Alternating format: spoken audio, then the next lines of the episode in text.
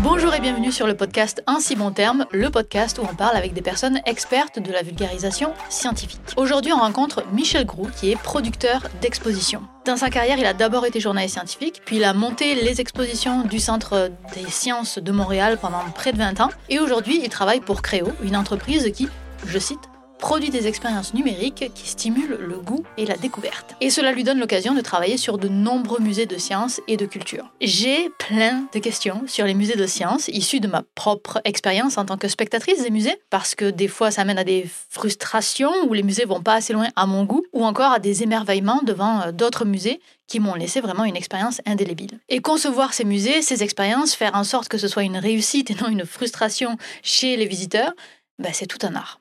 Ce podcast, il est passionnant. Moi, je le sais, je viens juste de l'enregistrer, mais je vais essayer de vous convaincre. On va parler de plein de choses. De à qui ces centres de sciences sont destinés, du niveau de vulgarisation qu'on choisit d'avoir, de la multiplicité des supports physiques, auditifs, numériques, de la façon dont le public apprend dans un centre de sciences, à supposer qu'on cherche vraiment à ce que le public apprenne quelque chose, bien sûr, des différents types de public. J'apprends au passage que je suis donc de profil émotif. On m'a rarement défini euh, comme ça dans ma vie, ça change. On parle aussi de la notion euh, d'immersivité dans les musées, de l'omniprésence du numérique, du parcours des visiteurs et de leur gestion, des émotions qu'on essaie de générer ou pas, de comment on conçoit une exposition, du storytelling qui devient de plus en plus prépondérant dans les musées aujourd'hui, du fait de faire voyager une exposition, de la vendre, ou encore de la place de l'innovation dans la création muséale. C'est un podcast extrêmement riche N'hésitez pas à le picorer en utilisant les différents chapitres dans la description. Et puis moi, je m'arrête là, je lui laisse la parole, parce qu'il en parle en simultané. Est-ce que tu pourrais me décrire un petit peu, ça consiste en quoi ton métier? Parce que producteur, ça veut dire plein de choses. Oh oui. Donc ça veut dire quoi ton métier en fait finalement? Ben, En fait, mon métier, c'est vraiment d'encadrer les équipes qui travaillent à la réalisation des, euh, des productions. Des productions, donc en ce moment, euh, je travaille surtout sur des productions d'exposition qui sont en partie numériques, mais en partie aussi physiques. Il y a tout le temps un support physique à une exposition qui peut être plus ou moins important selon le cas. Et euh, donc, je travaille finalement à encadrer des équipes. et ce qu'il faut savoir, c'est que réaliser une exposition, c'est vraiment quelque chose de très multidisciplinaire. Mhm. Euh, il, y a, bon, des, euh, il y a des recherchistes qui vont faire une recherche, il y a des scénaristes qui vont scénariser l'exposition, scénariser les différents éléments de l'exposition aussi. Euh, il y a des designers ou des scénographes donc, qui vont vraiment mettre une forme à tout ça. Parce que l'exposition, dans le fond, c'est une, c'est une forme de vulgarisation, mais qui est en 3D, qui se déploie dans l'espace. Mhm. On pourrait dire peut-être par analogie que la presse écrite est elle se, manifeste ou elle évolue dans une dimension qui est une ligne, euh, la presse télévisée euh, dans deux dimensions, la vidéo. Puis euh, la muséologie, ben, c'est vraiment un éclatement de tout ça dans, dans l'espace, dans les 3D, ce qui donne énormément de potentiel mais ce qui aussi requiert beaucoup de compétences très différentes. Mm-hmm. Alors, euh, là aussi, par opposition à la presse écrite où il y a euh, une personne qui écrit son article, bon, il y a un rédac-chef qui va aller ensuite euh, donner son grain de sel et tout ça. L'équipe de télévision est un petit peu plus nombreuse parce qu'il y a ceux qui s'occupent de l'image, du son, du contenu. Mais l'équipe de muséologie est Finalement, c'est un facteur 10 pratiquement par rapport à une équipe ah euh, de télé parce qu'il euh, y a beaucoup aussi d'artisans qui vont travailler sur les composants de l'exposition. Alors, euh, par exemple, quand on fait du numérique, ça nous prend euh, des scénaristes, des, euh, ce qu'on appelle des game designers, des gens qui sont vraiment mhm. spécialisés dans la, scénarisation multimédia. ça nous prend des programmeurs qui vont programmer tout ça. Ça nous prend des, des illustrateurs aussi qui vont donner une forme au multimédia. ça nous prend des intégrateurs qui vont intégrer la, la, le, multimédia à l'intérieur des, appareils, des technologies. On a besoin de directeurs techniques. On a besoin de gens qui vont faire des tests aussi pour vérifier que ça fonctionne et puis que ça atteint les objectifs visés. Alors, euh, il y, a, tout ça. Puis hmm. quand on parle de l'aspect vraiment physique de l'exposition, ben, il y a encore d'autres métiers.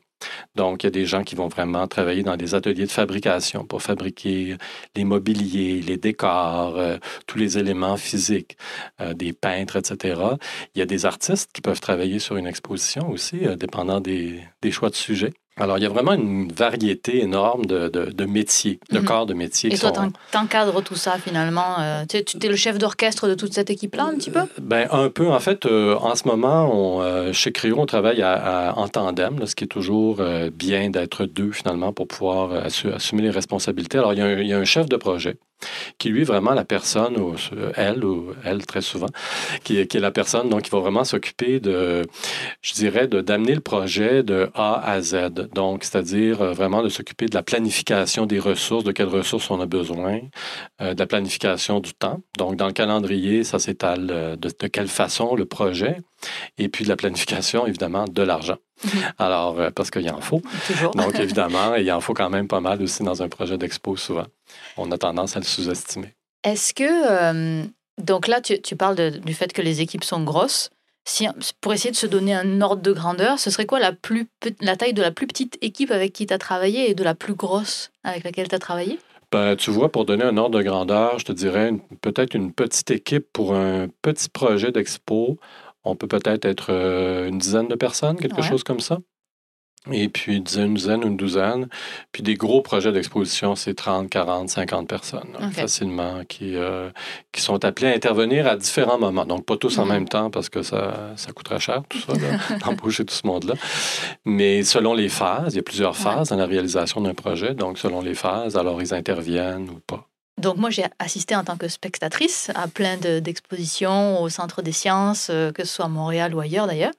Euh, et et des fois, je, je ressors avec le sentiment que c'est euh, uniquement pour les enfants, même souvent, parce que bah, y a, souvent ça a l'air d'être pensé pour les enfants et pas tant pour les adultes. Est-ce que je me trompe dans le public cible qui est souvent visé? C'est une belle question, je trouve. Le Centre des sciences et en général les centres de sciences à travers le monde, il y en a beaucoup. Hein. C'est mm-hmm. une catégorie d'institutions finalement qui a fleuri à travers le monde. On en retrouve même beaucoup en Chine en ce moment.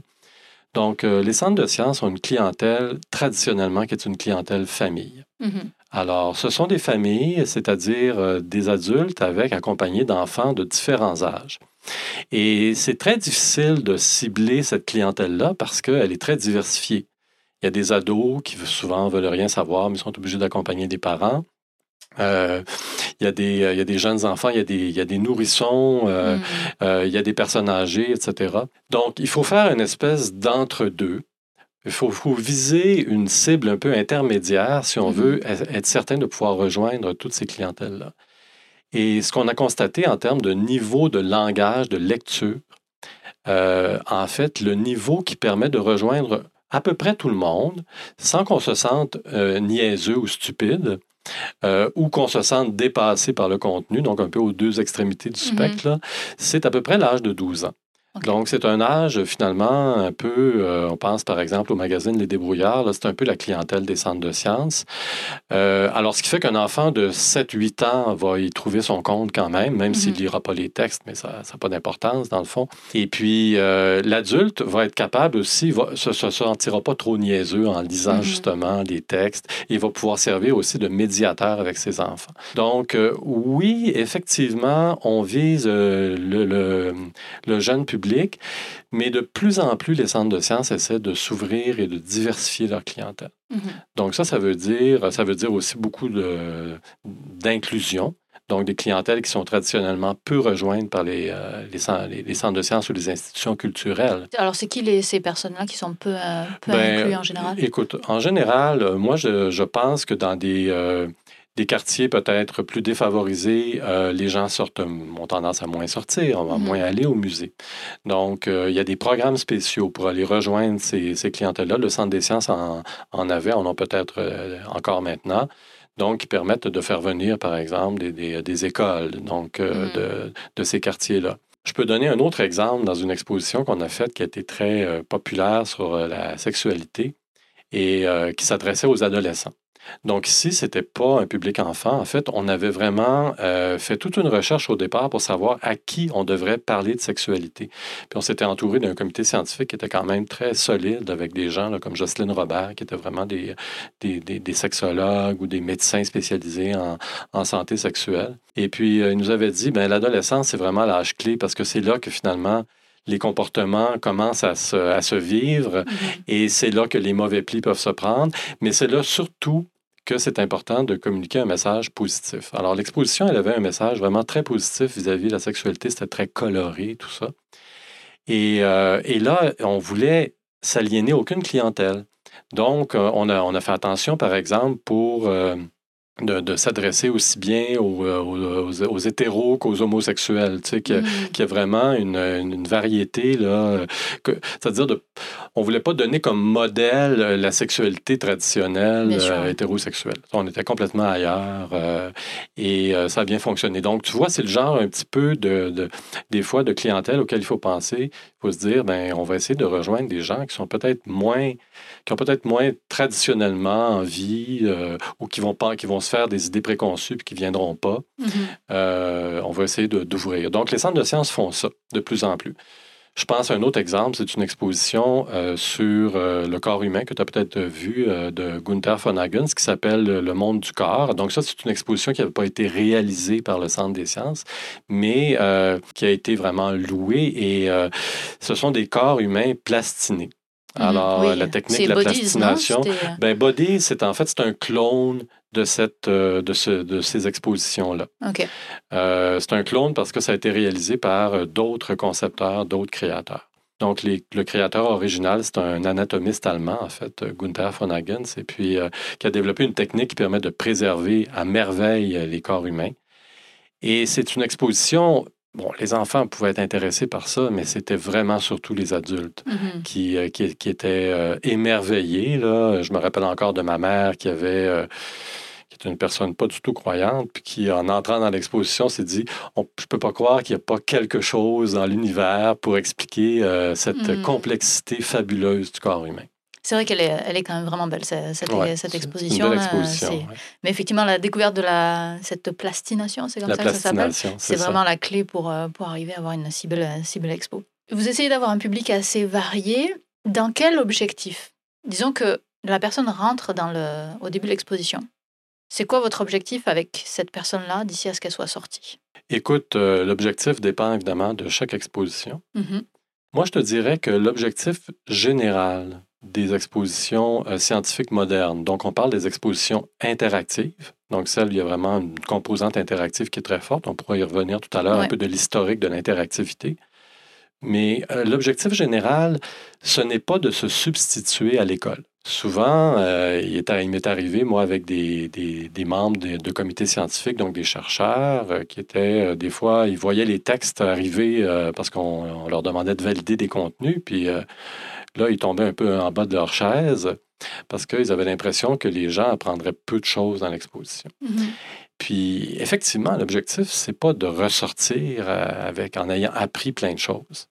L'objectif, c'est d'éveiller vraiment la curiosité, d'éveiller euh, l'intérêt, ce, que, ce que notre vulgarisateur national, Fernand Seguin, appelait la joie de connaître. C'est Mhm. vraiment ça l'objectif, c'est de, c'est de pouvoir créer des étincelles dans les, dans les yeux des enfants comme des grands, finalement. Et souvent, ça va laisser une marque. Souvent, on visite un centre de sciences. Moi, j'en ai visité étant, euh, étant petit, puis je me rappelle encore du euh, générateur Van der Graaf que j'avais vu au Centre des sciences de l'Ontario, qui, qui, est un peu l'icône de ce Centre des sciences-là. Et euh, ça a sûrement joué un peu dans ma vocation de vouloir justement vulgariser la science dans, dans les musées. Cette question-là de l'objectif et de- d'essayer de faire, euh, de titiller la curiosité et non pas d'enseigner, c'est le tout le temps la même question dès qu'on fait de la vulgarisation ou de la communication, jusqu'où est-ce qu'on va. Euh, et, euh, et je trouve ça difficile à, déterminer quand même jusqu'où est-ce qu'on va, parce qu'on peut aller très loin dans le divertissement avec une saveur scientifique. Mm. Euh, tout comme on peut aller assez, lo- assez euh, finalement pas très loin dans le divertissement et avoir beaucoup plus de science. Et cet équilibre-là, il est quand même assez difficile à trouver, je trouve. Et, euh, donc là, je fais, pour poser ma question, je fais appel à ma, propre frustration quand je suis dans les centres de sciences. Mais moi, à l'âge que j'ai, pas quand j'ai découvert les centres de sciences. Quand j'ai découvert les centres de sciences, c'était avec des yeux émerveillés. Mais aujourd'hui, mon moi adulte, il cherche quelque chose d'autre. Mais je pense pas être le public cible non plus des, euh, des, des centres de sciences.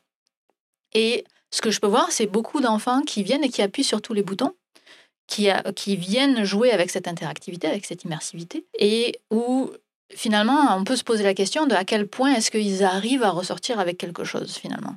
Parce que euh, bah, c'est un peu, c'est ce que tu dis expliquer finalement, c'est que euh, vous le faites pour du 12 ans, mais il y en a qui ont moins, donc ils n'ont pas l'âge pour pouvoir comprendre qu'en appuyant sur le bouton, ça fait telle euh, action et que donc ça signifie que, etc. etc. Comment est-ce que vous gérez cet équilibre de on va faire quelque chose de très interactif, mais ça peut être interactif au point où on en oublie de se poser la question de qu'est-ce que je suis en train de regarder? Moi, habituellement, j'aime pas tellement ces expériences-là. Des expériences purement immersives, mais euh, vides de sens. Mhm. J'en ai visité une que je nommerai pas récemment euh, à Montréal, et puis ça m'a laissé vraiment frustré parce que je me suis dit, What's in it for me? Qu'est-ce qu'il y a là, qu'est-ce qu'il y a là-dedans pour moi? Euh, pourquoi, pourquoi est-ce qu'on m'a présenté ça? C'était quoi l'objectif? Je mm-hmm. n'ai rien senti de tout ça. Donc, euh, il faut un équilibre. Une citation, souvent à laquelle je pense avec un petit sourire euh, en coin, c'est une citation de Paul Valéry qui disait Ce qui est simple est faux, et ce qui ne l'est pas est inutilisable. et euh, je trouve que c'est un petit peu ça la tension dans la vulgarisation. Mm-hmm. C'est qu'il faut, euh, faut aller vers un niveau, je dirais, de contenu qui est raisonnable, qui, est, qui, qui, qui démontre la pertinence de l'objet ou de l'interactif. Mais euh, il ne faut pas aller trop loin parce que là, on va perdre des visiteurs, on va, on va les perdre. Donc, on veut être lu, on veut être euh, joué, on veut être utilisé à notre juste valeur, mais on ne veut pas non plus euh, être... Euh, on ne veut pas que les gens se sentent stupides en mm-hmm. sortant d'une exposition. Ça, c'est la pire chose qui peut arriver, je pense. Est-ce que c'est parce qu'on utilise des, des, mots pour dire « Hey, on veut trouver le bon équilibre », mais est-ce que tu as comme dans ta tête une liste de OK, pour trouver le bon équilibre, il faut que ceci et il ne faut pas que cela Est-ce que c'est clair ou est-ce que c'est quelque chose qui se, qui se ressent plus ou qui est assez difficile à décrire? Moi, je dirais que ça dépend vraiment de quel, de quel élément on parle dans une mhm. exposition. Euh, tu vois, par exemple, quand on parle d'un interactif, alors il y a deux grands types de. On les appelle les interactifs, là, je vais les appeler comme ça. Donc, c'est dans notre jargon, les interactifs. En France, on va appeler ça des manips souvent. On va parler d'une manip. Donc, euh, il y a deux grands types d'interactifs. Il y a les interactifs numériques, donc ou multimédia, donc utilisent finalement un ordinateur ou des circuits électroniques, etc. Puis il y a les interactifs mécaniques ou physiques. Mhm. Donc eux, en fait, ce sont des, des bonnes vieilles manips qu'on avait dans les centres de sciences à l'origine euh, il y a plusieurs décennies. Là. Ça a commencé dans les années 60, cette nouvelle euh, bébite-là qui sont, qui sont, les centres de sciences. Donc, euh, en fait, c'est un peu différent. L'interactif physique, souvent, dans un centre de sciences, il va simuler un phénomène. Euh, scientifique. Alors, je vais te donner un exemple très simple qui est euh, assez courant dans les centres de sciences. C'est une cloche en verre à l'intérieur de laquelle tu as une, euh, une alarme qui va sonner et la cloche en verre, il y a une pompe à vide. Alors, on appuie sur un bouton, on commence à faire le vide et en appuyant sur le bouton en même temps, ben, l'alarme se met à sonner. Puis on entend au fur et à mesure que le vide se fait dans la cloche, que le son euh, diminue en intensité, en intensité, mm-hmm. jusqu'à ce que finalement l'interactif devienne complètement inaudible. Alors ça, c'est un interactif, c'est un, interactif euh, mécanique qu'on pourrait qualifier de... Il n'est pas si simple parce qu'il y a des simples, il y a des complexes. Moi, je dirais qu'il est quand même assez complexe parce qu'il y a un certain défi d'ingénierie à l'intérieur de ça. Il faut mm-hmm. quand même que ça soit assez résistant et tout. Mais ici, le message est assez évident par lui-même. C'est-à-dire qu'on euh, comprend qu'effectivement, quand il n'y a plus d'air, il n'y a plus de son. Mm-hmm. Puis on se met à faire des liens dans notre tête en disant, ben, finalement, les films de science-fiction qui se passent dans l'espace, où on entend des gros booms à chaque fois qu'un vaisseau spatial est, détruit, euh, ça ne marche pas. On ne devrait pas les entendre. Ça devrait être totalement silencieux. Alors, euh, il y a comme un petit, il y a comme une espèce de chemin qui se fait dans la conscience du visiteur mm-hmm. à partir d'un message. Et euh, ça, c'est un point important, donc en muséologie. La muséologie, c'est quoi? C'est l'art de prendre un message et de l'associer à une forme, à un, moyen physique, à un média, euh, à une forme qui est muséale. Et dans ce cas-là, ben, on a associé l'idée du message. Le message qu'on voulait transmettre, c'était sans air, pas de son. Le son, donc, donc l'air est essentiel à transmettre les ondes sonores, les vibrations sonores. Alors, euh, ce message-là, ben, on l'a euh, en fait, euh, on, le, on, le, communique à travers un, dispositif. qui est, dont la manipulation par le visiteur est très simple. Donc, j'appuie sur un bouton, c'est vraiment ce qu'il y a de plus simple, là, basic. Mhm. Et ça donne un résultat qu'on peut ensuite tester. Donc, ensuite, on peut euh, poser des questions aux visiteurs qui viennent de faire ça, puis leur demander euh, qu'est-ce que vous avez compris de ça. Et euh, dans un cas comme celui-là, moi, je ne serais pas surpris que la majorité des visiteurs aient compris le message parce que le message est simple, il est communiqué de façon très efficace aussi. Mhm. On s'entend que ce n'est pas une manipulation qui est très. qui pose un gros défi aux visiteurs. Mhm. Donc, euh, ça, c'est un autre point dont on peut discuter aussi. C'est euh, en fait l'évolution des, des dispositifs interactifs à travers les musées. Au départ, on avait beaucoup des pouces-boutons comme ça. Mhm. Et euh, à un moment donné, ben, les gens ont découvert qu'il y avait moyen de faire des choses différemment. Donc, d'éviter le bouton et puis d'aller plus, de déployer davantage l'interactif dans l'espace. Alors, euh, un autre exemple d'interactif mécanique euh, qui est beaucoup plus complexe, mais qui est très, euh, qui est très beau, qui est en même temps artistique, on peut le, voir au Centre des sciences, c'est une tornade miniature. Alors, c'est un dispositif qui a été développé à San Francisco, à l'Exploratorium, qui est la mecque des, musées scientifiques dans le monde, en fait. On pourra en parler aussi. Et euh, donc, en fait, ce sont des jets, des jets de bruine, tout simplement, qui sont animés par euh, des mouvements d'air et qui permettent de générer vraiment l'équivalent d'une petite tornade Mhm. de peut-être la hauteur d'une personne. Là encore, le message est quand même très simple parce que euh, quand on demande aux gens qu'est-ce que vous voyez là-dedans, les gens disent bon, on voit une tornade, puis on leur demande ben, par quoi c'est causé la tornade. Ben, ça prend de l'eau, puis ça prend de l'air qui tourne. Ben, essentiellement, euh, ils ont compris. C'est c'est- c'est- Mhm. c'est essentiellement ça le, le message. Donc, il faut comprendre que finalement, un interactif qui est bien fait va livrer son message de façon efficace. Donc, euh, sans, sans qu'il y ait de- d'encarts, de, pancartes, de choses à lire, juste en, en lui-même, il est capable de livrer son message?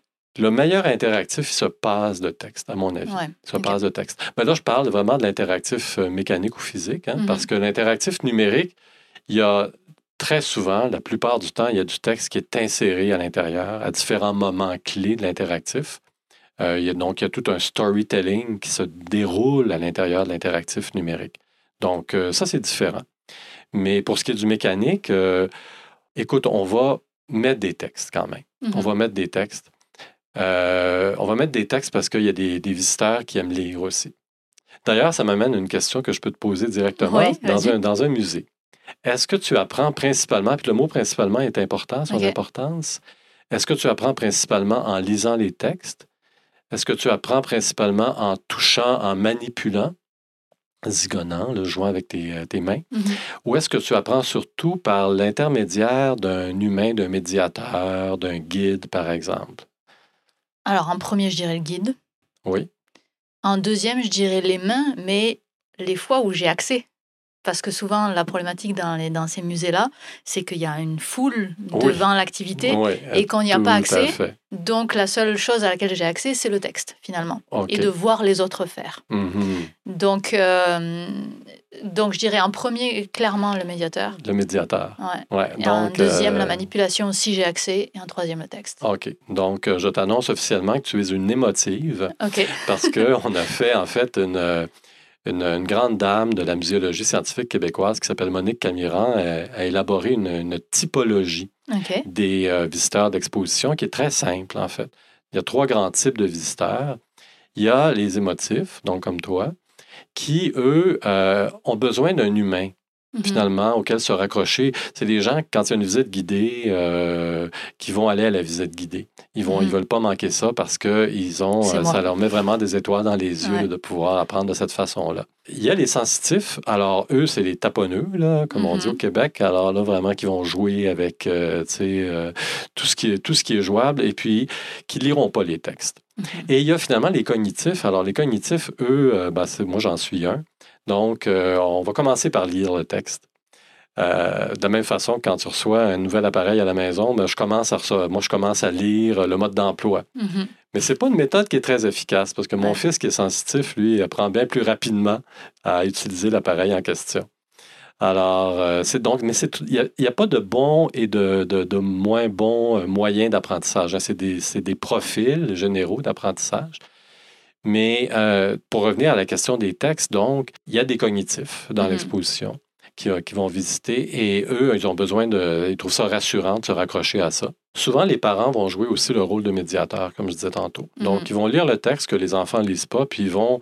Le texte est déjà vulgarisé, il est déjà mâché, finalement, pour qu'ils puissent le comprendre. Alors, ils vont pouvoir le livrer assez facilement à l'enfant, comme ça, à leur, à leur petit je me souviens d'une exposition qui était euh, au Panthéon à Paris. Et euh, il montrait le, le, pendule de Foucault. Le pendule de Foucault, oui. Le fameux pendule de Foucault. Ah, oui. Et euh, je me souviens d'une énorme frustration d'avoir vu ça. Donc, ce n'était pas une grosse expo, hein, c'était juste le pendule de Foucault, puis une pancarte qui expliquait qu'il n'y avait pas de visite guidée, ou alors s'il y en avait une, je l'ai loupé. Et donc, on voyait juste le, le pendule osciller. Et donc, il y avait plein de gens qui étaient en admiration devant ça. Puis je suis allée lire la pancarte parce que euh, il est quand même compliqué le phénomène à expliquer là, de, du, du pendule de Foucault. C'est pas si simple. Et je suis ressortie avec une énorme frustration d'avoir une pancarte qui finalement ne me satisfaisait pas parce que ça hmm. disait juste oh, c'est pour euh, montrer la rotation de la Terre et puis euh, une phrase incompréhensible et c'était terminé. Hmm. Et j'aurais aimé finalement avoir trois, quatre pancartes une qui explique, c'est pour euh, démontrer le, la rotation de la Terre. Mmh. Une qui va un petit peu plus loin, un petit peu un peu d'oignon, comme ça existait avant. Je ne sais pas si ça existe encore, mais d'abord très simple et puis de plus en plus compliqué. De plus en plus complexe. Et puis les personnes s'arrêtent au niveau où elles sont finalement euh, confortables. J'ai l'impression que c'est moins mis en avant ce type de, de méthode-là aujourd'hui? Est-ce que je me trompe? Bien, ce qu'on va faire souvent, comme dans le cas du, du pendule de Foucault, moi, ce que j'aurais conseillé au Panthéon, ils ne m'ont pas appelé, là, vraiment. Mais en fait, en, fait c'est drôle parce qu'on en a fait un pour un, un, nouveau centre de sciences qui va ouvrir en France, mm-hmm. dont, dont, on s'est occupé de, la, de, la, mise en œuvre. Et euh, ce que j'aurais conseillé, moi, c'est d'avoir un multimédia. Mm-hmm. Donc, un petit, juste un écran simple, tactile, avec euh, une petite démonstration, une petite illustration en 3D de pourquoi le pendule de Foucault nous montre la rotation de la Terre. Donc, euh, et ça serait, ça serait très visuel, ça pourrait pratiquement se passer de mots, simplement en montrant que, mm-hmm. ben, finalement, c'est comme si la Terre entière tournait autour du pendule, finalement, un peu. C'est un peu pour ça que le pendule tourne. Alors, euh, cette espèce de jeu de, relativité, finalement, dans l'espace qui se joue, euh, ça, s'exprimerait très bien avec un petit multimédia. Nous, au Centre des sciences, on avait euh, développé une approche qui était basée sur l'approche de l'exploratorium. L'exploratorium, donc j'en ai parlé, qu'est-ce que c'est? C'est le premier centre de sciences comme tel, finalement, au monde, qui a ouvert en 1969 à San Francisco qui a été créé par euh, nul autre que Frank Oppenheimer, qui est en fait le frère de Robert, euh, le père de la bombe atomique, mm-hmm. et qui est un grand physicien aussi. Et euh, donc, ce, musée-là, finalement, a développé toute une série de, de, manipulations.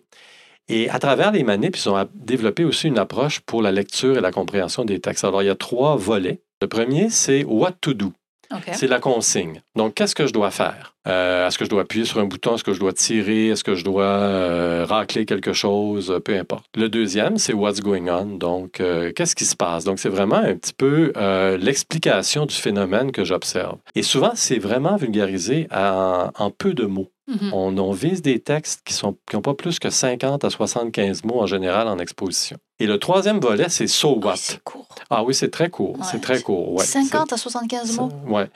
Ah, c'est un, titre, un titre YouTube. Je crois que c'est 50 caractères, 55 caractères la limite. Ah, la rédaction ah, des textes à muséo, c'est tout un art parce qu'il faut vraiment chaque mot est à son importance. C'est un, peu comme dans, un peu comme les notes d'une symphonie de Mozart. Là.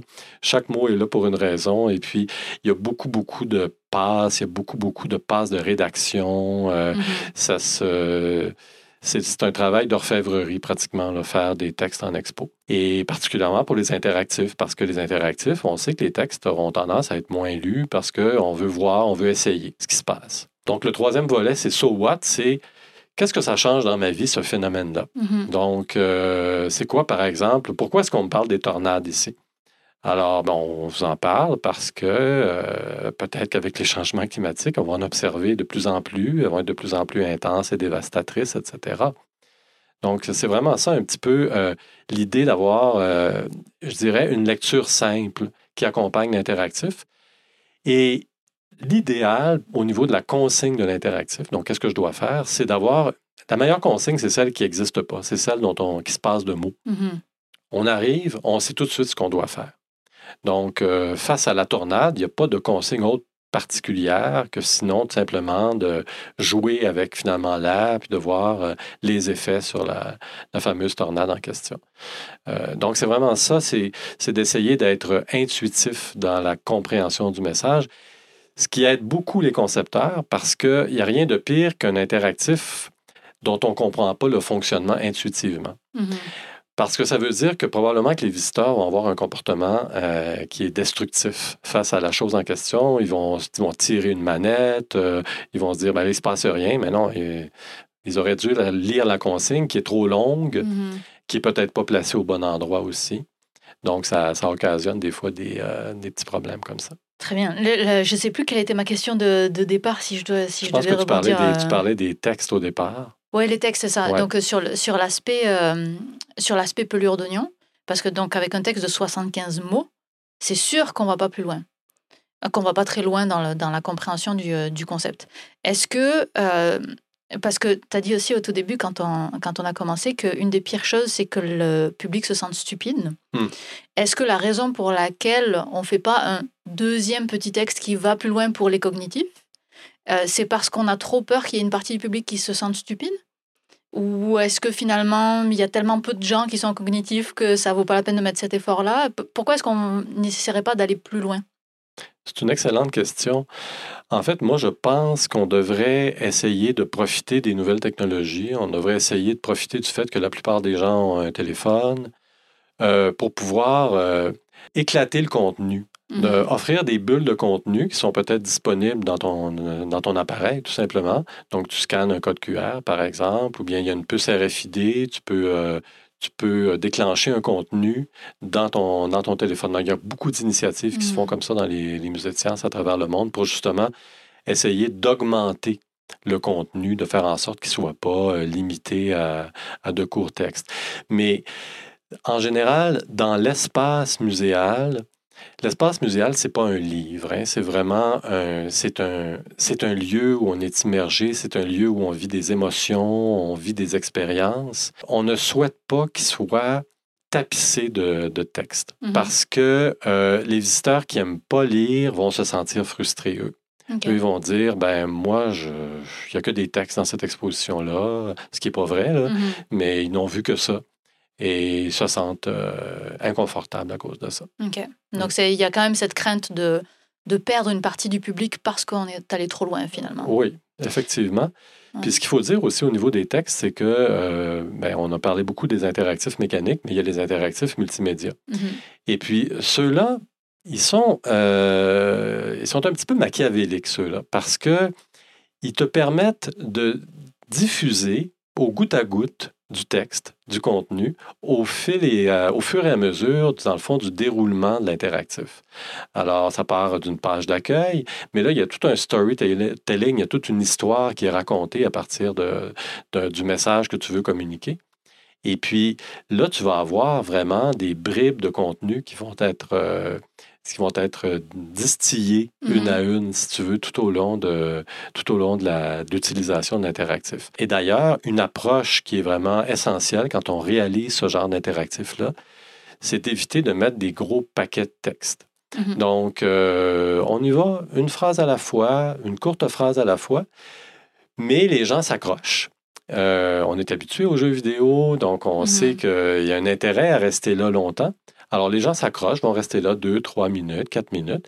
Là, on parle d'un écran sur on le. parle, de- par exemple, d'un- multimédia avec un écran. Ouais, c'est ça. ça. ok, ouais. Donc là, effectivement, en jouant, tu vas te rendre compte euh, assez rapidement qu'il y, a- qu'il y a des contenus. euh, en fait, tu vas.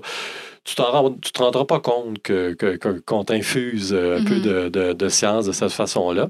Parce que euh, il y a des actions ludiques, euh, si tu veux, que tu es invité à faire entre deux petites boîtes de dialogue. là. Alors, tout ça, ça t'amène euh, finalement à ressortir euh, moins niaiseux. Mhm. C'est sûr qu'il y a des, des- des expositions comme ça où euh, tu, tu sens pas la qualité du travail qui a été faite, mais tu te sens plus intelligent en ressortant. Mhm. Donc ça, c'est vraiment des, Ouais. des, des expériences qui sont, qui sont très cool. Ouais, c'est pas toujours le cas, évidemment, mais, mais ça, c'est c'est très chouette. Et on se rend pas compte de quand c'est bien fait, quand c'est bien fait. Hmm. Parce que justement c'était bien fait. Par contre, on se rend compte de quand c'est euh, un peu moins bien fait ou pas adapté à nous, du moins. C'est ça. Ça, c'est autre chose. Puis la simplicité, c'est complexe à Ouais. réaliser. Mhm. C'est complexe à atteindre, finalement, d'avoir quelque chose qui te livre un message d'une façon simple. Mhm. Euh, ça demande des fois beaucoup de réflexion. Oui, tout à fait. Mm. J'aimerais revenir à quelque chose que tu as, que as dite, qui est sur le, le fait qu'on pouvait utiliser les téléphones des gens euh, pour scanner des codes QR et aller un petit peu plus loin et tout. Je vais te donner du pushback, parce Ouais. que j'aimerais savoir un petit peu quelle est la réflexion derrière. Il y a un musée, euh, bon, je, vais, je, vais le, je, vais le, je vais le citer, la, la biosphère qui a changé euh, récemment. Mhm. Euh, ils ont tout rénové, ils ont fait un super... euh, en tout cas, c'est très beau ce qu'ils ont fait. tu parles du biodôme ou de la biosphère? Biodôme, pardon, excuse-moi. hein, oui. Et, et donc, c'est un très bel espace. Il y a toujours tous les animaux qu'on qu'on peut voir, etc. Mais ils ont enlevé toutes les pancartes. Et tout se fait sur le téléphone maintenant. Et il faut euh, scanner des codes QR ou alors suivre dans l'application. Je ne sais plus exactement. Mais en tout cas, tout se fait sur le téléphone. Et euh, moi, et c'est là que je suis peut-être pas public cible de ce genre de choses, quand je vais à la... Parce que je l'ai vu, la version d'avant du, du Biodôme, que j'avais adoré. Et euh, ben, j'étais allée lire les petits encarts pour savoir les pingouins, les manchots, etc. etc. J'avais appris plein de petits trucs. Et puis là, quand on m'a demandé de sortir mon téléphone, moi, je venais vivre une expérience dans un musée. Je voulais pas Mhm. coller mon nez sur mon téléphone Absolument. parce que ben, j'ai mes messages, parce que la seconde où j'ouvre mon téléphone, voilà, il faut qu'il y ait un très bon design de l'application, ce qui n'est pas toujours le cas. Mhm. Et euh, ce qui fait que finalement, ben, j'ai juste regardé des animaux, mais j'ai plus du tout eu la composante culturelle qui était associée. Mhm. Parce que euh, on me demandait d'être sur mon téléphone et je voulais pas être sur mon téléphone. Absolument. Ouais. Donc, est-ce que je comprends que c'est la voie que euh, les musées euh, choisissent aujourd'hui? Parce que tu, le- tu le proposais comme quelque chose de très pratique. Est-ce qu'on s'en va vers ça J'espère que non. Euh, je suis empathique tout à fait avec ce que Ouais. tu dis parce que euh, j'ai vécu la même, euh, la même expérience un peu à l'insectarium. Je, Mhm. je, malgré toute la beauté là, qui se dégage de, de cet endroit-là et tout le travail formidable qui a été accompli, à mon humble avis, ils, ils ont fait un peu une erreur de, de- d'enlever tous les contenus Mhm. Euh, et je, en parlant avec des gens euh, très ordinaires qui sont des, des, des- des- des monsieur, madame, tout le monde, là, je me rendais compte que je n'étais pas le seul à avoir ce sentiment-là. Mhm.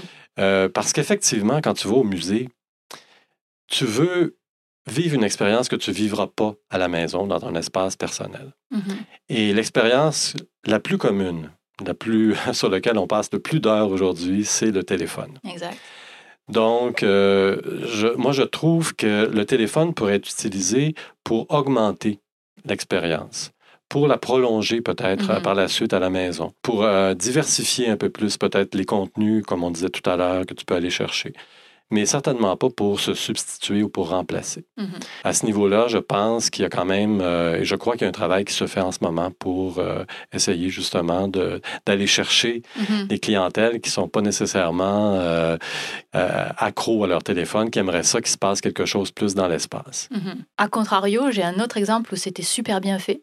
Je suis allée, euh, j'étais aux États-Unis il, y a- il y a quelques semaines, et puis on, on a visité une, une réserve qui est immense où tu es obligé de passer en, en voiture à l'intérieur. Et la réserve, il y a, euh, c'est tellement immense qu'on ne sait pas du tout où sont les animaux. Mais euh, kilomètre par kilomètre, il y a, on avait un podcast qu'on pouvait mettre sur, le, sur l'autoradio de, de la voiture qui nous disait alors là, à gauche, vous avez tel champ. Si vous vous arrêtez, vous allez voir probablement Mhm. tels animaux, etc. Wow. etc. Et donc, ce podcast-là, il te suivait pendant tous les kilomètres, les miles, de, euh, de, de la réserve. Et ça a complètement changé notre expérience Hmm. de, euh, de visiter cette réserve, qu'on n'aurait absolument rien vu si on n'avait pas eu ce podcast-là qui, était euh, Ouais. qui était associé. Donc, euh, il y a aussi Il y évidemment... a- il y a- la- les, les deux mondes existent. Les il y a beaucoup d'expérimentation. Et puis, euh, pour, en, pour en revenir à, à l'insectarium, au biodôme Espace pour la vie, c'est un lieu formidable d'expérimentation, Ouais. de, de nouvelles Mhm. approches euh, où ils impliquent énormément les, euh, les visiteurs. Donc, ils font énormément de consultations auprès des visiteurs, ce qui est très précieux. Mhm. Alors, euh, donc, euh, je leur lève mon chapeau pour ça. Mais effectivement, quand on expérimente en muséologie, ben, des fois, on se rend compte qu'il y a quelque chose qui ne fonctionnait pas Mhm. comme on avait prévu.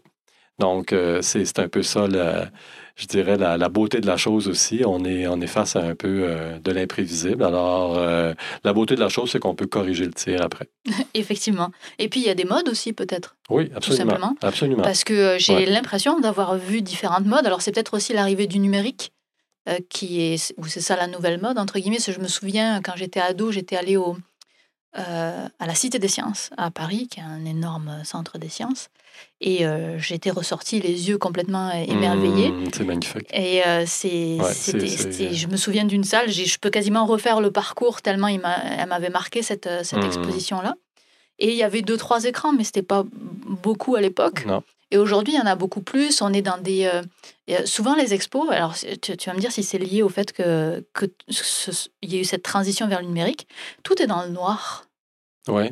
Est-ce que c'est parce qu'on veut immerger les gens dans une expérience ou est-ce que c'est parce que c'est les écrans qui, ou le numérique, les projections qui imposent finalement le fait d'être dans ce- cet environnement un petit peu spécial, Ben, je pense que c'est une volonté d'être immersif. immersif ouais. Vraiment, euh, c'est d'ailleurs une euh, dans les tendances en ce moment en muséologie scientifique, là, il y en a plusieurs. Il y a la réalité virtuelle, la réalité Mhm. augmentée, des choses comme ça. Mais euh, l'immersion, c'est une, une grosse tendance, c'est-à-dire qu'on essaie de, on veut plonger les visiteurs dans un dans un décor qui est euh, mouvant. Mhm. Donc, euh, avec la, la technologie, c'est parfaitement possible, qui peut même être interactif. Et euh, ce décor-là, finalement, te, te fait décrocher complètement de ton quotidien. Alors, je pense que l'idée euh, de peut-être aller dans, vers le noir, puis je comprends très bien ce que tu, ce que tu dis. J'ai vécu une expérience comme ça euh, à Amsterdam, une exposition qui était fort bien faite sur les microbes. Mhm. Et euh, les écrans avaient l'air de, de, de petits objectifs de microscope à travers, Mm. finalement, la- la- l'obscurité de la salle. C'était c'était très réussi. Il y avait vraiment un, un design à travers ça. Je dirais qu'il faut qu'il y ait une intention. Des fois, l'intention n'est pas très claire du point de vue du visiteur, mais au moins du point de vue du scénographe ou du designer, ben là, il y a une intention qui l'a amené à faire ce choix-là là, visuel. Et est-ce que tu penses que cette euh, immersivité, qui je pense est de plus en plus présente, j'ai l'impression qu'elle était un peu moins présente il y a quelques années, Mhm. est-ce qu'elle change, qu'est-ce qu'elle change finalement dans l'expérience de- des spectateurs et des spectatrices? Ben moi, je dirais que c'est un, c'est un complément à toute la, la panoplie d'outils qu'on avait déjà ou de moyens qu'on avait déjà. C'est une, c'est une approche nouvelle, complémentaire, euh, qui permet, je dirais, sans... euh, puis c'est assez intéressant parce que pendant la pandémie, il y a plusieurs de ces expériences-là qui ont été développées. Pourquoi? Parce qu'elles sont sans contact. Mhm. Donc, euh, ça évite Ah bah oui, d'avoir à toucher, à manipuler les objets, les interactifs et tout ça. Et l'autre aspect qui est intéressant, que, que ça permet vraiment d'utiliser, c'est le mouvement du corps. Parce qu'aujourd'hui, euh, bon, au départ du numérique, on avait d'abord euh, des claviers des souris. Ensuite, il y a eu des bornes tactiles, des, des écrans tactiles. Mais là, le, le numérique est sorti de l'écran, en quelque part. Mhm. Euh, on ne voit plus les, les appareils technologiques, les ordinateurs sont cachés, tout est caché. Ce qu'on voit uniquement, c'est un, un décor. Alors, on peut être à l'intérieur d'une pyramide d'Égypte, comme on peut être dans l'océan avec, euh, à, à nager avec des baleines. Donc, euh, ça, c'est une expérience, par exemple, que Creo a réalisée, là, qui s'appelle Megaceta, qui est, euh, qui est à, à l'Aquarium de Paris, et puis qui permet vraiment de d'évoluer. On a l'impression d'être euh, dans, en pleine eau, en pleine eau Mhm. libre, avec des baleines grandeur nature qui viennent, qui s'approchent de nous et on peut interagir avec elles. Donc, on peut amener un baleineau à respirer à la surface, par exemple. On peut amener une baleine à, à manger. On peut lui amener du, du krill pour qu'elle puisse commencer à manger. Alors, ce qui est intéressant ben, dans une expérience comme celle-là, je te dirais, c'est de créer une réalité qu'on ne veut plus recréer dans les zoos, Mhm. par exemple. Donc, on ne veut plus avoir de cétacés en captivité. Et euh, on recrée un peu la même réalité, finalement. Donc, euh, ça offre toutes sortes de potentiels. On pourrait être immergé, par exemple, dans le monde planctonique, le monde du plancton, un monde infiniment petit, et euh, découvrir toute la magie des formes, des couleurs, etc. à travers ça. Il y a des contenus qui sont, euh, diffusés à travers ça. Moi, j'ai l'impression qu'on s'oriente de plus en plus en immersion. Les, premiers essais, il n'y avait pas tellement de mots. Et euh, ce vers quoi on s'oriente, c'est d'avoir des narrations, un peu comme dans, des films. Mhm. Donc, une voix qui va nous raconter quelque chose euh, pour qu'effectivement, on puisse avoir l'impression de- d'apprendre, même si ce n'est pas l'objectif, comme je disais au début, mais euh, on souhaite quand même retirer quelque chose de notre visite euh, d'intéressant. Alors, euh, pour apprendre, ben écoute, euh, on, on s'oriente de plus en plus vers un storytelling qui inclut des, des voix, donc des narrations. Du coup, cette voix, elle impose un certain rythme aussi Oui. dans le parcours qu'on a. Oui. Parce que euh, donc dans, dans cette euh, exposition quand j'étais ado qui m'a vraiment marqué euh, à la Cité des Sciences, c'était quelque chose où on picorait, où finalement, j'allais Mhm. voir cette expérience, puis après, j'allais voir cette Ouais. expérience, et c'était sur, c'était sur l'optique en général. Et, euh, et donc, je picorais, et puis je ressortais avec plein de phénomènes d'optique.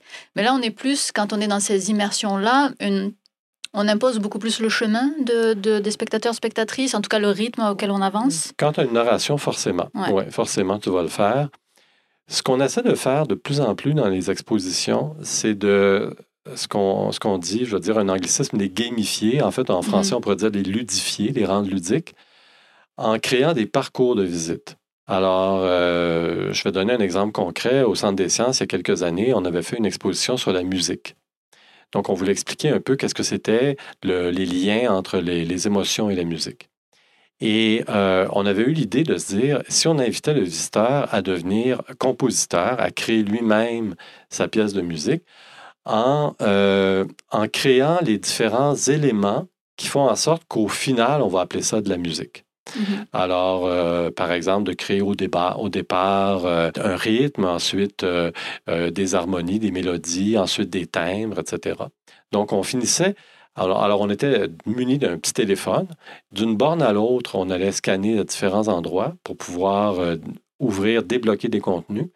Et euh, ça débloquait une espèce de, de- de petit jeu qui me donnait finalement, qui me permettait de composer une partie de ma, ma tourne de musique finalement. Mhm. Et au final, ben, on, avait une, on avait un extrait musical qu'on pouvait envoyer par courriel à la maison, puis euh, le faire écouter à nos amis. Donc, plutôt que d'avoir des éléments qui sont indépendants les uns des autres, on crée un fil conducteur, une espèce de fil rouge à l'intérieur de tout ça qui te permet justement de, de donner un sens un peu à ta visite, d'encadrer ta visite. Mhm. Et puis ça, c'est très populaire avec les, les familles parce que les familles ont ce problème-là, c'est que les enfants se mettent à courir partout un peu comme des fous dans un centre de sciences. Alors que si, on, si tu leur donnes un rallye, si tu leur Mhm. donnes un- une espèce de, de ch- de chasse au trésor, de course au trésor à faire, ils vont suivre euh, la ligne et euh, ça va les occuper. Euh, ils ont un objectif auquel ils tiennent. Alors, ça, ça permet de mobiliser les jeunes. de- les en- on, on- on va souvent parler d'engagement. Je pense que c'est un- anglicisme. On devrait dire euh, la mobilisation du visiteur qui est accrue de cette façon-là. Mais ça, ça implique aussi euh, beaucoup de questionnements euh, très logistiques de faire ça, parce que la seconde où tu as un parcours qui est imposé, ça veut dire qu'il faut que tu prévois le temps que ça prend de faire telle chose pour pas avoir un goulot d'étranglement. Ouais. euh, à cet endroit-là, et puis tout d'un coup où tout le monde va vite, euh, sachant quelle est la Ouais. fréquence euh, moyenne de, Mhm. de- du musée, ce genre de choses. Très bonne question. Mm. Mais il y a une solution à ça, c'est de faire une exposition qui est non linéaire. Donc, en fait, il y a plusieurs points d'entrée. Mhm. Il y a plusieurs points de. Il peut y avoir des fois un seul point de sortie, mais à tout le moins, il y a plusieurs points d'entrée, puis il y a plusieurs euh, chemins que tu peux suivre qui se s'entrecroisent dans l'exposition.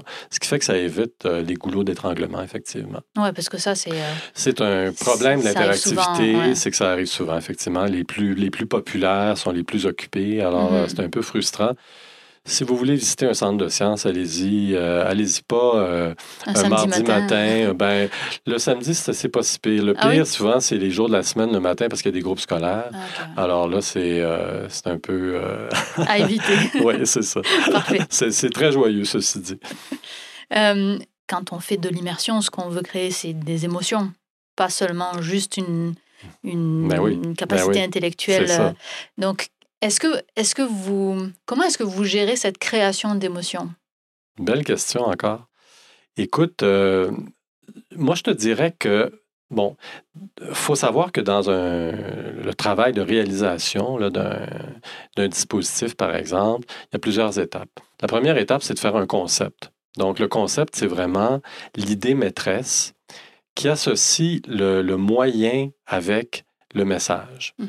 Donc déjà là, on a une idée du quel- de quel moyen on va euh, euh, on va parler. Est-ce que c'est un est-ce que c'est quelque chose de mécanique, de, de physique? Est-ce que c'est quelque chose de numérique?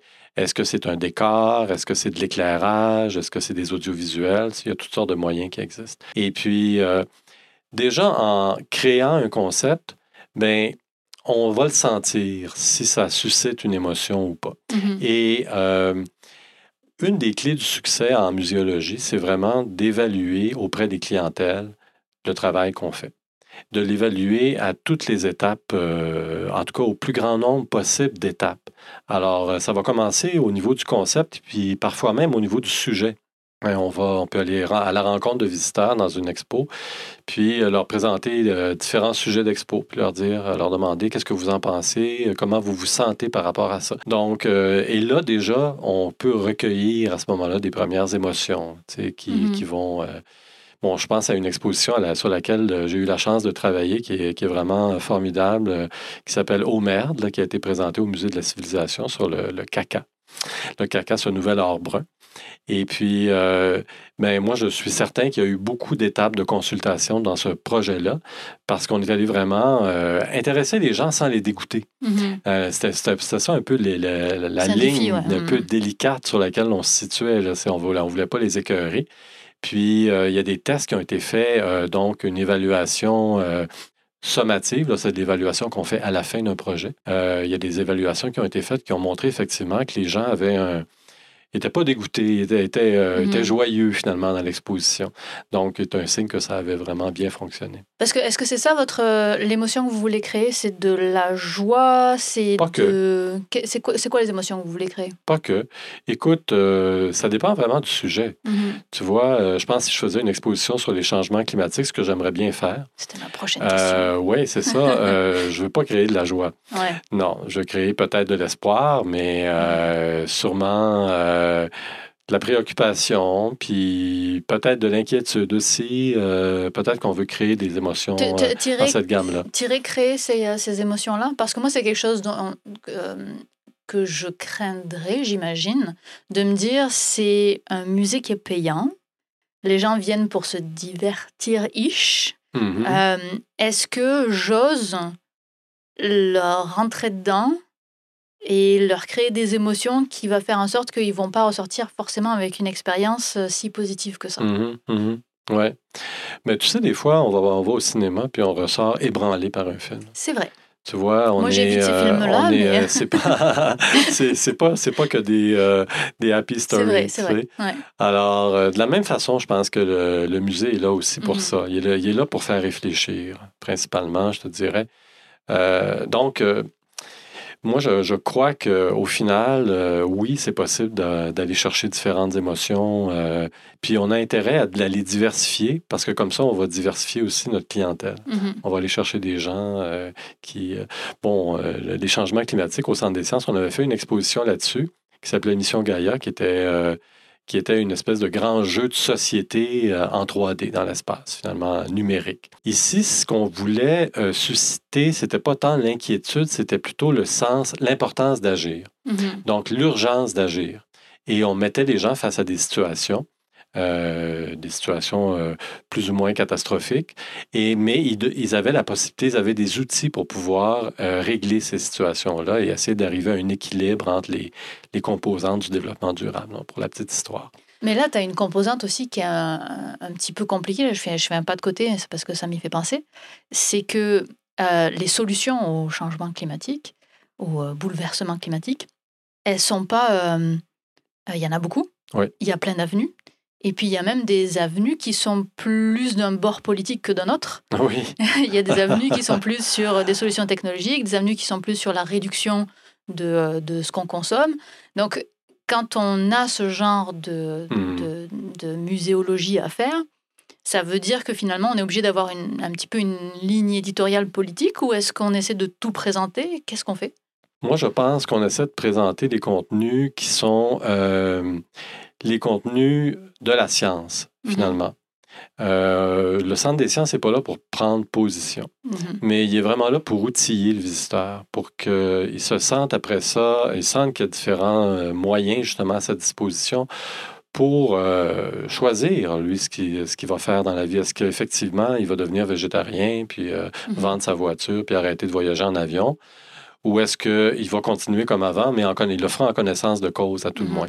Donc, c'est un petit peu ça, le, je dirais, le, il y a des sujets des fois qui, effectivement, sont un petit peu délicats, tous les sujets environnementaux, je pense en général. Mais on essaie quand même de rester euh, avec la, la, gang de scientifiques qui nous appuient, mm-hmm. finalement. C'est un peu ça, euh, le, je pense, le, meilleur parti pris qu'on peut savoir. Ça reste quand même assez difficile parce que même au, sein, il y a les faits et puis il y a qu'est-ce qu'on en fait des faits. Absolument. donc, Et puis sur ça, il n'y a pas vraiment de c'est difficile de dire euh, toi t'as tort, toi t'as raison, parce que tout le monde a raison et tout le monde a tort quelque part. Il y a, Ça mhm. dépend des choix qu'on fait. Mais tu sais, il y a beaucoup d'expériences dans les, dans les musées en général. Là, on, appelle, on, parle, on parle du musée participatif. Il y a beaucoup d'expériences qui visent à, amener les gens à débattre entre eux. Mhm.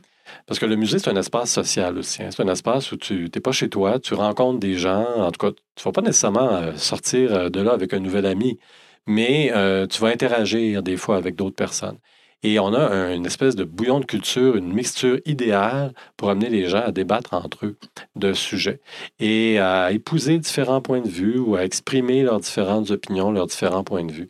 Donc, euh, moi, je pense que c'est un peu ça, le, musée du futur. C'est le musée qui est inclusif, mm-hmm. puis qui permet à, tout un chacun d'y trouver son compte, quelle que soit son opinion euh, politique ou son, son, orientation, peu importe, et euh, à, participer euh, finalement activement à l'élaboration de ce contenu-là, qui est un contenu collectif finalement. Et si tu essaies de faire les choses de façon inclusive, si on reste dans l'exemple des, des changements climatiques, est-ce que ça veut dire que tu vas avoir toute une section pour les personnes qui ne croient pas que c'est vrai? Non, parce que c'est pas parce que les scientifiques euh, parce que c'est pas le point de vue scientifique. Tu mm-hmm. comprends? Le point de vue scientifique, c'est que ça existe. Mm-hmm. Et ça existe et c'est causé par l'humain. Et euh, il faut faire quelque chose et au plus sacrant.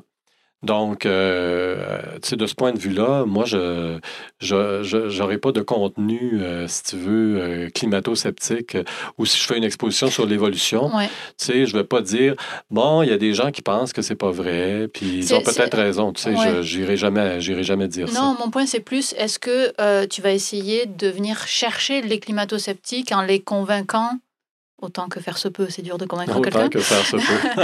Euh, est-ce que tu vas avoir une section genre pourquoi est-ce que c'est euh, les changements climatiques sont causés par l'humain? Euh, Oui, ben, absolument. Moi, moi je pense qu'on n'a rien à perdre à planter le clou à nouveau du mhm. message, puis à dire ben, toutes les évidences qu'on a à l'heure actuelle vont dans cette direction-là, mhm. nous démontrent que c'est un phénomène réel. Mhm. Mm. Alors justement, dans cette, dans cette idée de concevoir une exposition, alors euh, pas forcément sur les, changements climatiques, comment est-ce que vous concevez une exposition? Est-ce que premièrement vous avez le message final, puis après vous essayez de trouver c'est quoi les éléments qui vous amèneraient vers le message final? Est-ce que vous avez une panoplie d'interactifs que vous voudriez utiliser, puis vous essayez de les bundle, les assembler dans un thème euh, Comment est-ce que ça se crée Une, une exposition finalement? C'est ça. Alors, ben écoute, tu as plusieurs euh, grandes étapes. Tu as quatre ou cinq grandes étapes. Euh, euh, donc, la première, au début, comme je te disais, c'est un concept. Alors, le concept, c'est vraiment une idée. Une idée qui est où on sent déjà quelle va être l'expérience du visiteur, quel type d'expérience il va vivre. Est-ce qu'il va lire des choses? Est-ce qu'il va toucher à des choses? Est-ce qu'il va assister à un spectacle? Tu sais, il y a toutes sortes de mm-hmm. possibilités.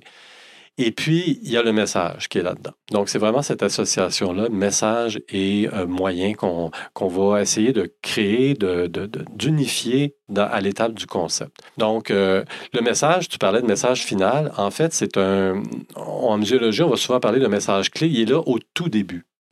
Il faut que tu saches, dans le fond, euh, qu'est-ce que tu attends du visiteur? Qu'est-ce que tu as, avec quoi tu voudrais qu'il reparte, le visiteur, finalement, de ton exposition?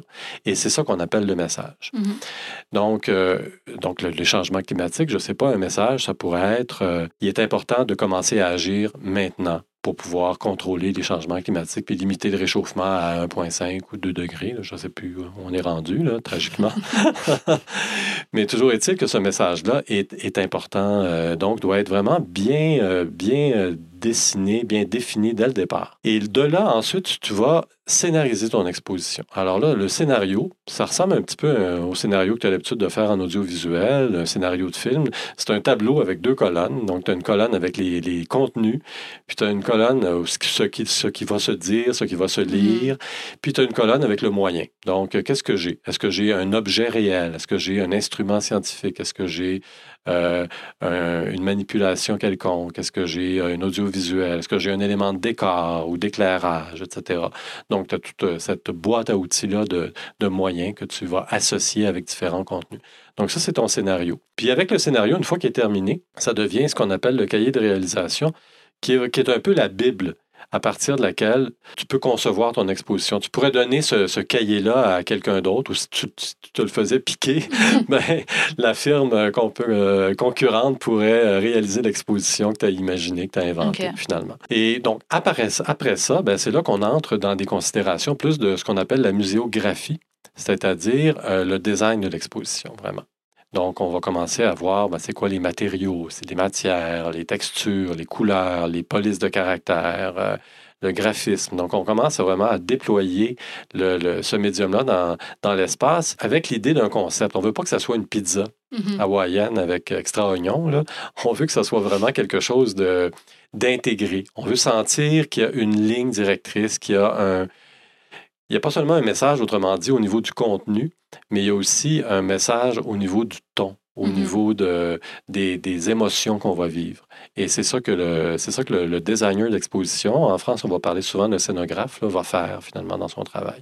Et après ça, ben, après ça, c'est là que l'équipe se met à gonfler parce qu'on rentre en phase réalisation. Et là, on se met à créer euh, individuellement chacune des composantes de l'exposition. Euh, alors, on passe en atelier de fabrication, on passe en studio de production multimédia, et c'est là qu'on crée, dans, dans, le fond, euh, les contenus. C'est là que, dans le fond, tout prend forme finalement mm-hmm. dans, notre projet. Et finalement, ben, il reste l'installation, puis l'installation des tests. On va, on va faire une période de rodage, surtout dans le cadre d'une exposition interactive, parce qu'une exposition interactive, c'est c'est toujours un prototype. Hein. C'est toujours quelque chose qui est nouveau, qui n'a jamais été fait avant. Ben, une exposition en général, on peut dire. Mais euh, c'est très préoccupant du point de vue d'une exposition interactive parce que ça bouge, on la mm-hmm. manipule, on joue avec et on n'a pas nécessairement prévu tous les comportements des visiteurs. Donc, on a besoin de roder l'exposition, on a besoin d'une période de temps où on va, on va faire venir des visiteurs, des enfants euh, turbulents s'il faut, puis on va les faire euh, taper sur les, euh, sur les éléments, en tout cas voir, vérifier la résistance, vérifier la sécurité aussi mm-hmm. des dispositifs. Puis, on peut aussi en profiter pour savoir est-ce que vous comprenez quelque chose? Est-ce que, c'est là que, vous l'évaluation finalement. C'est ça. Ben, l'évaluation se, se, termine à ce moment-là. Se termine à ce moment. C'est ça. Mais tout au long, on a intérêt à faire des, des focus groups, à faire des, euh, des, des, petits groupes là, de discussion pour mm-hmm. pouvoir euh, savoir ce que les gens pensent, ce qu'ils comprennent. Ça nous est euh, très utile. Souvent, les gens ont des suggestions vraiment très créatives, même des gens qui ne sont pas du tout dans le domaine, nous aident beaucoup à pouvoir faire grandir les concepts, les faire évoluer. J'ai deux questions. La première, c'est, tu as dit qu'il y avait une colonne sur les moyens. Comment est-ce qu'on peut montrer les choses? Est-ce que c'est quelque chose où vous faites attention? À on a ce moyen-là, mais euh, juste avant, on a utilisé un moyen qui était un peu similaire euh, et la fois d'après, et dans le parcours, c'est aussi. Mhm. Est-ce que vous essayez de varier les moyens que vous utilisez? Ouais. Tout à fait. Ouais, la diversité, c'est ben d'ailleurs c'est une clé du succès. On, souvent, on se demande qu'est-ce qui fait qu'une exposition est réussie ou pas. Mhm.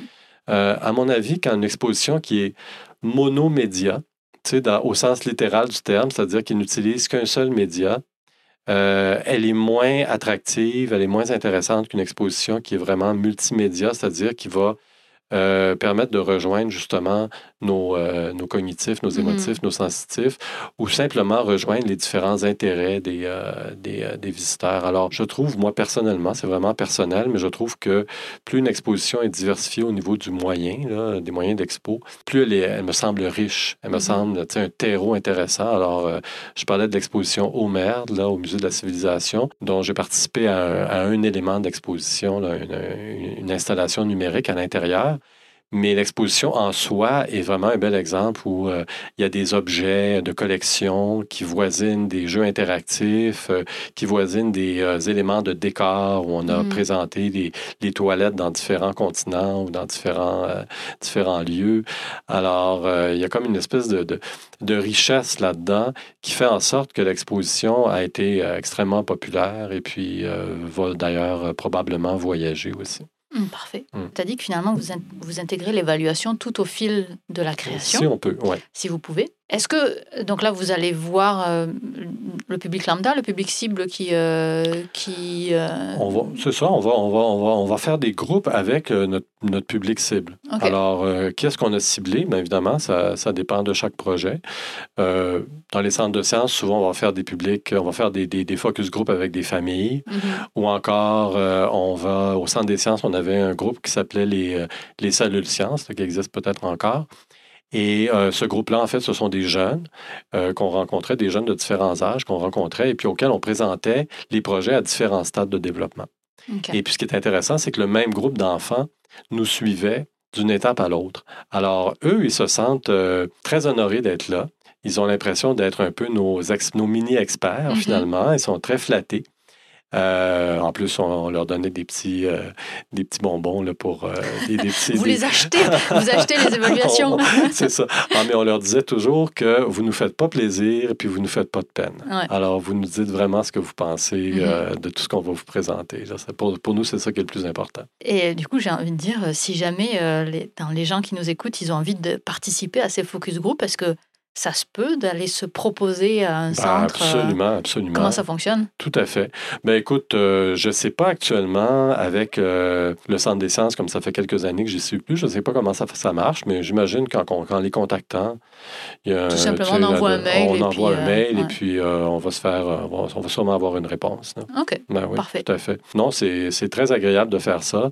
Euh, comme je disais tout à l'heure, Espace pour la vie l'a beaucoup fait Mhm. avec euh, ses expositions et continue à le faire euh, de façon très rigoureuse. Tu as dit tout à l'heure que l'exposition au maire de, là, de- du musée de la civilisation, elle allait probablement voyager. Mhm. Alors ça, c'est un concept, je sais absolument pas comment ça fonctionne. Une, une expo qui se vend, qui voyage, on loue des expos. C'est quoi la, la, Ah oui. la- la dynamique euh, Comment ça fonctionne Il y, a, ce il y a tout un marché, il y a Ouais. tout un marché euh, très vaste d'expositions itinérantes. Donc, euh, en général, c'est des musées qui vont développer une exposition en se disant dès le départ, cette exposition-là, j'aimerais ça qu'elle qu'elle itinère parce que tu ne vas pas concevoir de la même façon Mhm. quelque Ben chose, quelque chose d'itiné- d'itinérant, il faut y penser à l'avance. Il faut que les éléments se démontent facilement. Il faut que ça rentre dans des caisses. Euh, il y a toute une série de considérations à avoir. Il faut que ça soit résistant et tout. Alors, euh, souvent, c'est des musées qui, pour rentabiliser, parce que ça coûte très cher faire une exposition. Une exposition, en tout cas, de, de grande ampleur, comme au Merde, c'est Mhm. c'est sûrement un gros budget. Donc, euh, il faut pour rentabiliser ça un petit peu, peut-être sans jamais y parvenir au complet, mais on essaie de la louer après ça dans différents endroits. Puis en même temps, ça permet aussi de faire rayonner ton institution. Tu Mhm. es fier d'avoir, euh, d'être présent à Paris, à Londres, euh, au Cap, euh, etc. Tu sais, c'est- vraiment intéressant. Est-ce que, puisqu'on est un petit peu dans l'économie des, de, de- de ces expositions-là, je ne sais pas si, est-ce que c'est possible de donner un petit peu un ordre de grandeur de combien ça se loue une exposition ou ça doit dépendre des expositions Ça dépend énormément, c'est ça, c'est Ouais. ça, ça dépend énormément. Mais écoute, euh, ça peut être, euh, il y, a des- il y a, y a un marché aussi de toutes petites expositions Ouais. qui existent. Donc, euh, ça fonctionne par mètre carré. Habituellement, Mm. euh, c'est-à-dire qu'une une petite exposition, habituellement, est entre 75 et 150 mètres carrés, quelque chose comme ça. Une exposition euh, de bonne taille là, va avoir 4 à 500 mètres carrés. Mhm. Puis, euh, il y a les grandes expos qui sont plus rares, celles-là, parce qu'il n'y a pas beaucoup de musées qui ont des grandes salles. Ben oui. C'est des 1000 mètres carrés, comme euh, par exemple le monde du corps, là, sur les, avec les corps plastinés, c'est Mhm. une 1000 mètres. Est-ce que tu as une idée de c'est c'est quoi une exposition très chère à, à louer, par exemple, en termes de chiffres ou... euh? C'est, euh, moi, je te dirais probablement de l'ordre de quelques centaines de milliers de dollars Ah pour, ouais, euh, pour une exposition. Ouais, c'est ça, de, de grande ampleur. Oui, Puis, c'est ça. J'imagine ça dépend aussi de la, la durée. Ça dépend de la durée. ouais. Habi- Habituellement, dans le marché, dans les, les musées vont louer des expositions temporaires pour une période de 3 à 4 mois habituellement. Donc, ce qui fait qu'elles vont, vont en avoir souvent deux par année. Mhm. Et Les, les musées, ils vont en avoir deux par année. Il y aura une exposition d'été, puis il y aura une exposition d'hiver. L'exposition d'hiver elle peut être un peu plus pédagogique, puis l'exposition Mhm. d'été, souvent, on est en concurrence avec euh, toutes sortes d'activités qui se Bien passent hein, à l'extérieur et tout ça. Donc, il faut, on joue la carte du ludique pour attirer les gens un peu plus euh, l'été. Alors, il y a une différence souvent même de, de niveau de vulgarisation entre l'été et l'hiver. Ah ouais. Ouais, ouais. Ah, ça, c'est quelque chose que j'ai pas eu l'occasion de remarquer euh, encore, Ouais. je dois avouer. Dans, dans ces, euh, dans ces expositions-là, euh, j'imagine tout le temps cette envie d'innover. Oui. Est-ce que c'est quelque chose de très motivant, cette envie d'innover, ou finalement c'est quelque chose qui, qui bloque un peu parce que les vieilles méthodes fonctionnent finalement Ah oui. assez bien pour faire passer euh, tel ou tel message. C'est une cloche sous vide avec, euh, avec Mhm. l'alarme dont tu, dont tu parlais. Bah, finalement, ça, on n'a pas besoin d'aller mettre de la réalité virtuelle pour faire passer le message. Non, c'est ça. Euh, Est-ce que l'innovation, c'est c'est très porteur? Est-ce que ça, c'est un- une réflexion Bref, comment est-ce que vous gérez l'innovation dans, le- Ben, dans les musées écoute, moi, je te dirais, c'est vraiment ce qu'il y a de plus stimulant. Ouais. Ouais, c'est ce qu'il y a de plus stimulant. Et puis, euh, ben, j'ai eu la chance d'être dans deux organisations, le Centre des sciences puis Créo, qui valorisent beaucoup toutes les deux l'innovation. Mhm. Donc, euh, la raison de ça, c'est que l'institution euh, muséale, ben, je parlais tantôt de concurrence, là, elle, elle doit se démarquer. Elle doit se démarquer de ce qui se fait ailleurs, elle doit se démarquer de d'autres expériences. Et puis, on est en ce moment dans une ère, je pense, d'innovation numérique. Il y a, Mhm, en tout cas, en particulier le numérique, mais aussi euh, d'une certaine innovation sociale. On, veut développer euh, une nouvelle approche pédagogique. Donc, dans les écoles, il y a eu une réforme éducative. À la maison, on parle maintenant de plus en plus des Fab Labs et puis des Mhm. do-it-yourself, etc. Donc, il y, a, il y a tout un courant, finalement, où le, le, le citoyen devient un peu plus acteur, devient moins passif. Et puis, en devenant plus acteur, ben, il devient plus exigeant aussi. Mhm. Alors, euh, alors qu'avant, on s'émerveillait devant une machine à vapeur dans un musée. Aujourd'hui, la machine à vapeur, on va essayer de lui mettre euh, un éclairage funky, on va essayer Mhm. de, de lui mettre des écrans euh, tactiles, on va essayer vraiment de la, de la pimper, de la, de la- de la rendre plus intéressante finalement. Alors, c'est un peu ça, le- je dirais, le, le, le- le- le principal défi. Mm. Dans cette euh, innovation-là, il y a aussi quelque chose qui s'est euh, qui s'est ajouté, qui n'existait pas, j'ai l'impression, en tout cas moi quand j'étais euh, quand j'étais ado, c'est tout l'aspect storytelling. Tu en as parlé avec de la narration, etc. J'imagine que ça, ça se fait au moment du concept, de, de- Oui, de- absolument. d'imaginer l'histoire de... Alors c'est quoi une histoire dans un musée? Écoute, l'histoire, elle peut être racontée de toutes sortes de manières différentes. Euh, je peux te donner un exemple peut-être d'une exposition qui a eu beaucoup de succès aussi au Centre des sciences qui s'appelait Star Wars Identité. Mhm. Bon, euh, quand on nous a à- à- abordé le Centre des sciences en nous disant on a un, on a un concept. On- quand on nous a abordé, c'était vraiment, c'était une équipe en fait externe qui avait un concept. euh, et puis on nous a dit on va faire quelque chose sur Star Wars. Là, on s'est dit bon, on va encore faire quelque chose là, sur euh, euh, est-ce que, justement, est-ce que le son se propage dans l'espace? Est-ce que Mhm. voyager à la vitesse de la lumière, ça va devenir possible un jour? Ce genre de questions-là qui sont Les grands classiques. très classiques, c'est Mhm. ça, peu original. Puis en lisant le, le concept, on s'est rendu compte que c'était complètement différent. En fait, c'est qu'on voulait parler de la psychologie, on voulait parler de, de la notion d'identité d'une personne à travers, à travers les personnages de Star Wars. Ah, En fait, on voulait vraiment amener les gens à comprendre qu'est-ce qui fait qu'une personne est unique au monde, est différente de son voisin, différente de son jumeau, de, de ses parents, etc., de ses amis. et, et passer par Star Wars, on c'est est passé surprenant. par Star ouais. Wars, c'était Ok. vraiment surprenant. Ouais. Alors là, là, tu vois, déjà, on a un exemple d'un concept qui est très original. Mhm.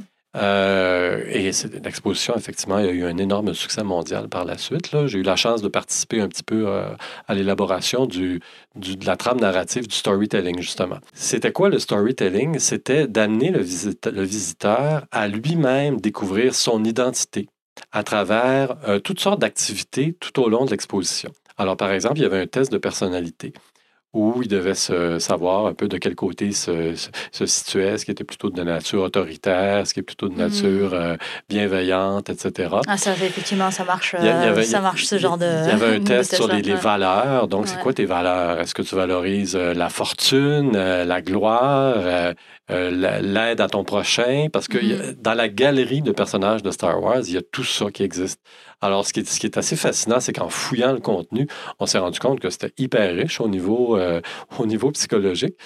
Donc, on a monté comme, c'est ça, une, une histoire qu'on raconte, c'est l'histoire de l'identité de chacun qui commence lorsqu'on est conçu. Déjà, on reçoit des gènes qui vont contribuer à notre identité. Donc là, les gènes, on pense tout de suite à Luke Skywalker, son père. Donc, il, y a y y un lien génétique entre les deux. Ensuite, il y a le, le milieu familial dans lequel tu vas évoluer. Ensuite, il y a euh, justement euh, toutes les, les influences, les mentors que tu vas avoir, par exemple, à l'adolescence. Alors, le il y a Yoda, Maître Yoda, qui est un mentor aussi. Donc, tu vois, il y a comme tout un, un foisonnement de contenu qu'on a trouvé intéressant. Et euh, on a créé une espèce de fil conducteur qui est effectivement découvre ta propre identité à travers Star Wars. Et à la fin, tu pouvais. Euh, tu avais une espèce d'image, en fait, qui était fournie de toi Mhm. euh, dans l'univers de Star Wars avec euh, le mentor, la planète dont, dont tu proviendrais probablement, et etc. Tu pouvais envoyer ça ensuite, encore une fois, par courriel à la maison. là. Donc, c'était très... il y avait un début et une fin. Donc, c'est un peu ça, une histoire. Tu as Ouais. un début, tu as un développement, tu as une fin, as un message qui, qui sous-tend ce, ce parcours-là tout le long. C'est intéressant parce que la question que j'avais juste après, tu viens d'y répondre d'une façon un, un petit peu euh, sans, sans le savoir. Parce que ma question d'après, c'était comment est-ce qu'on fait pour créer une exposition sur des sujets qui sont très abstraits? Les mathématiques, souvent, Mhm. ça fait partie de la plus grande abstraction, abstraction mais qui on est, ça peut être aussi euh, très abstrait Ouais. comme, euh, comme, euh, comme concept. Et donc finalement, vous avez trouvé une histoire, vous avez trouvé une approche qui vous a permis d'a- d'aller dans ces, dans ces sujets abstraits-là finalement et de les rendre très concrets. Mhm. Est-ce que tu as déjà été euh, confronté à une autre exposition? Alors là, je, je pense aux maths, mais il y a peut-être d'autres choses, qui, où, où le message qu'on voulait faire passer, ou en tout cas ce- les, les éléments qu'on voulait faire passer étaient très abstraits et il fallait les rendre concrets d'une certaine façon? Écoute, ça m'est, c'est un, c'est un superbe défi, je trouve. Ça m'est pas arrivé. Ah ouais? Euh, ben en fait, on écoute. Oui et non. Parce qu'on a fait, par exemple, une exposition sur la, la rotation.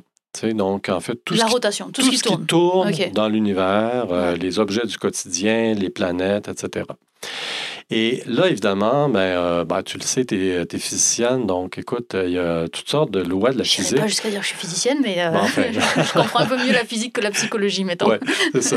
Mais tu vois, tu, en fait, il y a toutes sortes de lois qui, gèrent, qui régissent euh, le mouvement euh, rotatoire des objets dans l'univers. C'est des lois qu'on ne voulait pas que les gens repartent avec des formules mathématiques, là, Mhm. évidemment. Mais on voulait qu'ils s'amusent d'abord, mais on voulait quand même essayer de vulgariser, euh, bon, je ne sais pas, par exemple, la conservation du moment cinétique, là, qui, Mhm. est, euh, qui est ce qui fait que Qui les ballerines, par exemple, c'est très dur à Ouais. expliquer, ce qui fait que les ballerines, quand elles se, elles se, se mettent en petit bonhomme, ben, effectivement, Mhm. elles vont tourner beaucoup plus vite, ou les, les, les patineuses artistiques, etc. Donc, on a, euh, on a vulgarisé des concepts comme ceux-là à Mhm. travers des interactifs simples.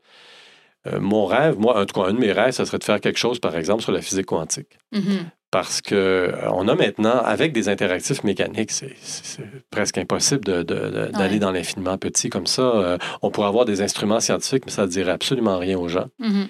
Par contre, avec des moyens immersifs, avec des moyens multimédia, là, on peut imaginer de pouvoir trans- tra- transmettre ces concepts-là. D'ailleurs, c'est une force du multimédia, c'est qu'avec le multimédia, tu peux vulgariser à peu près n'importe quoi Mhm. parce que euh, tu peux simuler, dans le fond, la réalité. L'interactif physique, il est la réalité. Donc, euh, mais cette réalité-là n'est pas toujours accessible. Alors que le, le numérique, lui, il te permet vraiment d'aller dans des sphères, dans des mondes auxquels tu n'as pas accès normalement. Finalement, euh, vive le numérique pour faire passer euh, plein de messages. Ben, en fait, je pense que euh, oui, longue vie au numérique. Il au faut pas, faut pas bouder notre plaisir. Ce que je dois peut-être préciser par rapport au numérique, euh, c'est que ça a évolué dans les centres de sciences. Au, dé- au début, au centre des sciences, on, avait des écrans qui étaient posés sur des tables. Mhm. Donc, c'était tout simple, c'était tout, basique. Puis les gens nous faisaient le commentaire, ben, on a ça à la maison. Pourquoi on paye euh, 15 dollars pour pouvoir aller voir ça finalement? C'est là qu'on a compris qu'il fallait les cacher. Il fallait euh, les exploiter différemment. Puis de plus en plus, le numérique, c'est ça, il se manifeste, mais on n'est pas conscient qu'il est là. Mhm. Donc, euh, tu as un mur immersif où tu vas te mettre à danser devant le mur, puis tu vois ta silhouette, par exemple, qui, se, qui apparaît en toutes sortes de couleurs sur le mur, là, une expérience qu'on qu'on a fait récemment. Mais ça, tu vois, euh, c'est quelque chose quand même d'un peu unique. Là. Mhm. Donc, euh, qui, qui, et qui ne montre pas, il n'y a pas de fil, il n'y a pas de, de boîtier, il n'y a pas de Mhm. boîte noire, tu sais, t'es pas dans la technologie, tu es dans la poésie. Dans le fond, l'idée, c'est de permettre à la poésie d'émerger. C'était ainsi mon terme, j'espère que ça vous a plu. Si c'est le cas, n'hésitez pas à aller le noter et le liker sur la plateforme sur laquelle vous l'écoutez, ainsi qu'à le partager, évidemment. Nous, on se retrouve dans deux semaines pour un nouvel épisode.